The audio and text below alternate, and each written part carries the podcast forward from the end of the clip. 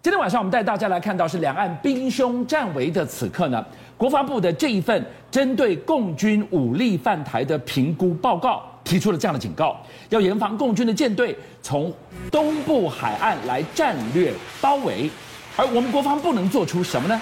从防空、制海到源头打击四线备战，美国同一个时间透过了国防授权法也来看如何助权台湾发展不对称战力。事实上，这一段时间啊，中国大陆一直很关心台湾这边啊。哎，我们如果国防上面有任何消息的时候，我跟你讲，他很快就做出这个回应跟反制。哎，是。比如说呢，我们在上一次不是提到说明年开始，我们整个后备动员的这个点点教招的这个制度要大改变吗？是。结果没有想到，央视立刻哎，他们就做了一个影片，而且我跟你讲，他们里面内容错误百出，但是就不断的想要欺负台湾，你知道吗？所以，当我们已经决定要打造史上最强的后备战士方案，上个礼拜已经跟大家报告了，是立刻。央视做出回应了。好，我先讲央视的回应。他讲法是这样，他说：哇，台湾这边啊，你说战争的时候可以动员所谓两百三十万这个后备军人，但是他立刻就唱衰，他说：哎，怎么可能？你是没办没有办法达到的啦。他说：我告诉你啊，哇，台湾的年轻人啊，为了避免啊要被人家这个这个拿去做教育召集啊。所以现在想尽办法把自己吃胖一点，这什么年代了 还在讲这种事情？而且他讲说，哎，这样子就可以避免被教招，你知道？我刚刚你这么瞎子，你是完全搞不清楚台湾的状况，你知道吗？因为我们其实，在教招的时候，不是因为那个体位判定啊，你只有在当兵的时候，体位是役男，你第一次要入伍的时候才有役男的这个所谓的体位的判定啊，而且最少要连续三年判定，你知道吗？根本不是用你这种方式，所以看起来啊，中国大陆的这个所谓央视的这个大外宣，他真的要做的是什么？你知道？他讲给他们内部的人安他的民心，你知道？说啊，我告诉你啦，台湾其实没空你在准备啦，是没法都招不到人，也训不过来啊。好，对于大陆针对我们后勤了阿兵哥打造最强战士这件事情，你可以笑笑而已。但是接下来我们要来告诉大家，国防部针对共军武力犯台做出的评估报告。这个实在是非常严肃的内容，提出了什么警讯？我老实讲，你央视可以做那些假新闻，为了你安你自己的民心嘛。可是对我们来讲，我们其实不会把自己的两岸里面的这个这个情势啊等闲视之，你知道？对。比如说国防部他在最近呢就发布了一个讯息，他讲说呢，他们研判中国大陆，因为他们这几年的军力不断的在改变这个状况之下，他如果要对台发动战争，很有可能走几个这个所谓的多重手段，多重的这个手段，叫做损小效高、快打跟速决。嗯，意思就是什么？你知道，他们想要在最短的时间。里面用最小的代价呢来夺取台湾，那这里面当然有几个这个这个研判的过程哦。第一个。他说呢，中国大陆很有可能会对台湾呢产生这个所谓的战略包围，意思是什么？你知道，我如果在南北的部分用他的海军或者用航母南北夹击，对，成为一个前行的攻势的话，那基本上呢就把台湾包围在里面。我把你截断了，美日从北方要下来，被我截断。如果澳洲乃至于其他的盟军要从菲律宾这边要上来，也被我截断了。所以这就是一个前行的攻势。那在战略上面跟战术上面，基本上这个是可以被理解的。哇，你看到的零七五下水饺一般，第二艘、第三艘是。哎，如果冰镇可以再到那个东部。外海的话，真的会对我发动所谓的联合登陆作战吗？那当然，现在对我们来说，我们在研判中国大陆整个的这个军事发展的过程当中，我当然会去研判，就是说他有可能采取什么样的一个方式攻击。是。那接下来就是什么？他如果要采取这些方式，我方有没有反手的能力？对。好，对于我们现在军方来讲呢，大概评估了几个状况。第一个。中国大陆如果在这一段时间里面要采用正规登陆作战的话，它有可能面临到它载具不足的问题。也就是我如果要用空投，我可能没有办法大使，因为这个要你要必须要取得完全空优。对，所以它最有可能来台攻击的时候，还是要由海面上面来进攻。是，但用海面来进攻的话，第一个它的登陆载具不足的状况下，你很有可能必须有零星的兵力缓步的这个这个登陆，是，那就对于防守方来讲会相对的有利。第二个是什么？你知道中国大陆的后勤保障能力基本上受限。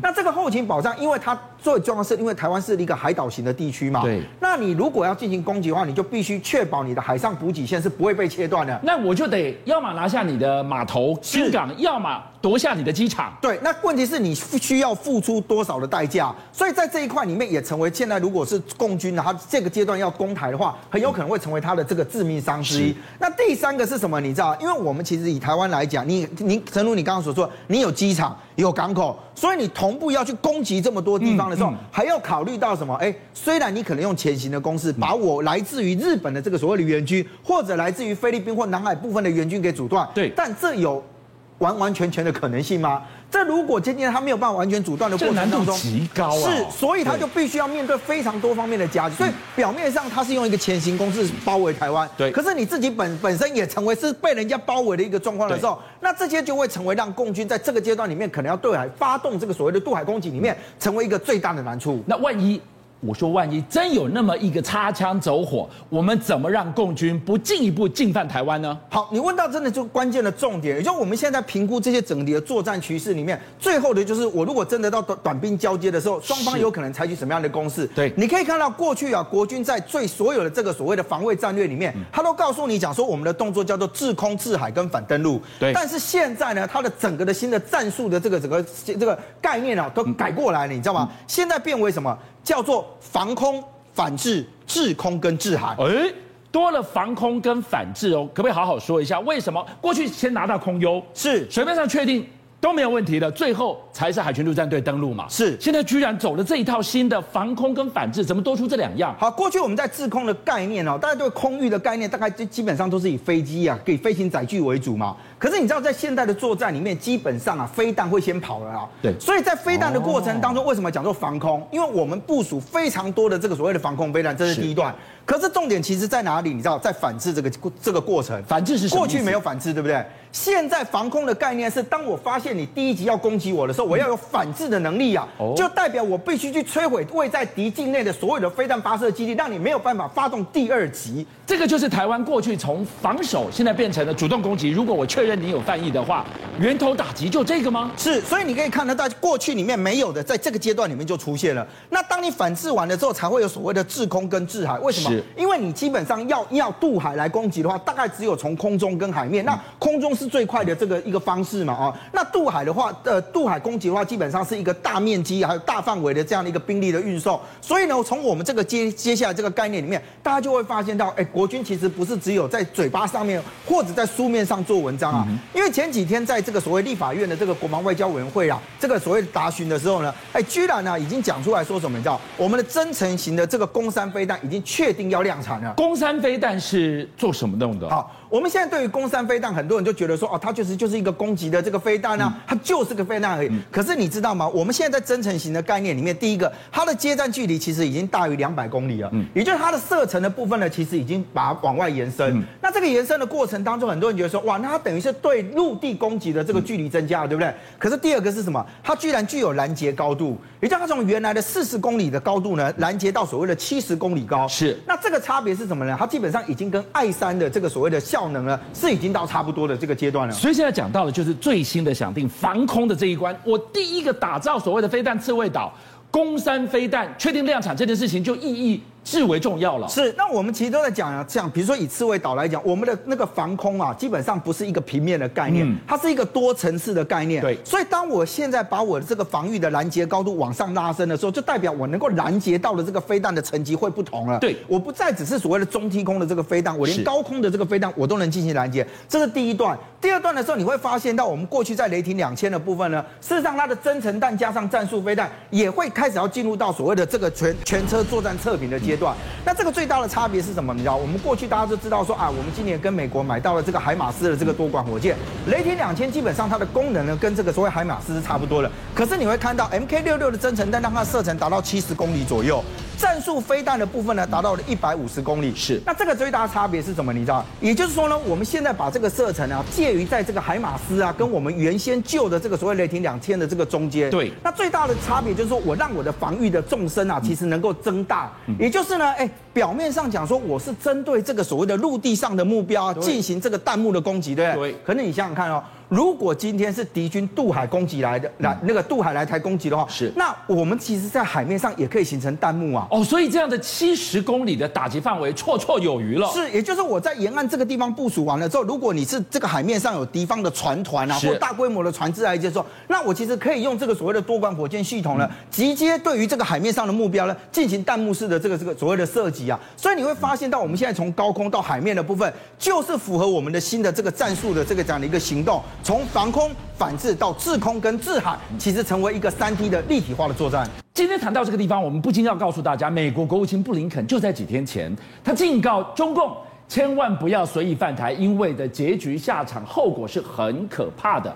不是嘴巴说说而已。来看看美国的国防授权法如何助权台湾打造不对称战力。好，事实上这一次美国众议院呢，它压倒性的通过所谓的国防授权法，其中有几个跟台湾呢非常呃具有这个至关重要的一个法案的内容。第一个是它要求美国官方必须要递交台湾防卫能力的评估报告，从二零二二年到二零二七年，每一年都要评估哦。而且这个评估的过程当中，前一阵子我们不是讲说美方它其实有一些这个所谓的国防预算上面的调整呢？是这个调整看起来也是要对于台美之间的军事合作呢，要给予更多的这个援助。是那当然这个具体的这个援助的东西，必须要有后续的这个所谓的。相关的制定啊，才能够了解。但问题是，里面也包含到了说，台美在这一段时间的军事合作，包含到军事购买的部分呢，其实包含着智慧产权的转移。是这个最重要是什么？你知道，我不是只有单纯卖给你武器而已，嗯、我还必须卖给你 know how。嗯、那这里面包含到了 F 十六 V 当时的生产线的整体的在台湾的这个技转的部分，对，其实也都在这里。是甚至关于相关的这个所谓的零附件的部分，也需要走到共同开发跟联合生产。也就是说，也有可能。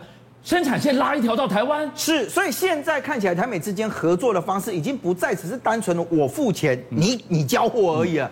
看起来应该会有一些这个所谓的技术上面跟生产层次上面的东西移交到台湾这边来。是，比如说我们在这一段时间里面，是不是 F 十六 V 陆陆续续的要交机跟成军？对。那这个要取代的，当然会大家会觉得说，哇，那接下来 F 十六啊，或者是 IDF 的部分，会成为我们这个空防很重要的一块。是。可是你在画面上面所看到，我们幻象两千呢，虽然之前军方跟法国方面签订了五年的合约啊，希望在后勤的部分呢，能够再继续延长。可是大家也发现到说，我们的幻象两千要负责高空防御的这块，未来有没有可能跟美方取得更密切的合作，或者取得其他的机种呢？有可能吗？那接班人是谁？好，现在呢一直传出来讲说，军方其实也有人希望能够争取所谓的 F 十五啊。实际上 F 十五呢，大家会觉得说啊，它是一个旧时代的机种啦，怎么会是新的？其实你知道吗？美方也对于 F 十五啊进行了延寿的计划，而且美国军方。自己也才重新下单买了这个 F F 十五啊，新的机种叫 F 十五 EX，它最大的差别是什么？第一个，它的武器的承载居然可以达到十三点二吨啊。过去我们一般战机来讲，你大概八公吨就了不起了，你知道，十吨我们就已经讲卡车了。那十三点二，空中军武库背好背满飞上去，哎，没错，而且它自己本身能够载负的这个所谓的挂弹量，你看二十二枚的中短程的空对空的飞弹，甚至连 AGM 一八三 A 的这个所谓的高超音速飞弹都在。那最重要的差别是什么？你知道为什么它可以承载这么多的武器的重量？是因为以 F 十五 EX 来讲，你在这个所谓的机身上面，你会看到它很特别的是，它的上方其实也装有两个所谓的四型油箱。嗯，那过去我们看到四型油箱的时候，是希望我的战机的部分，我的航程能够增加。可是我如果在空域不是很大的状态之下，其实美国军方也帮他做了模组化的调整。那我如果卸下这个油箱多的空间，我们就有更多的载弹量了。好，换句话讲哈，就是我如果不卸下那个四型油箱，而我把油箱里面本来是装油的部分改成武器库呢，也就把我的弹药装载这个所谓在四型油箱里面，我又不影响我的飞行性能，是，甚至又怎样？你知道？好，F 十五，因为大家觉得它是旧世代的这个飞机，对。但是美国军方基本上也帮它 EX 的这个这个机型呢，装上了雷达波的吸收材料，增加隐身的功能。所以某种程度来讲，你当你这个雷达波打到它身上的时候啊，它会帮你吸收或者是分散的状况下，就让 F 十五 E 呢比 EX 呢比较难被敌方给侦测。邀请您一起加入五七报新闻会员，跟俊相一起挖真相。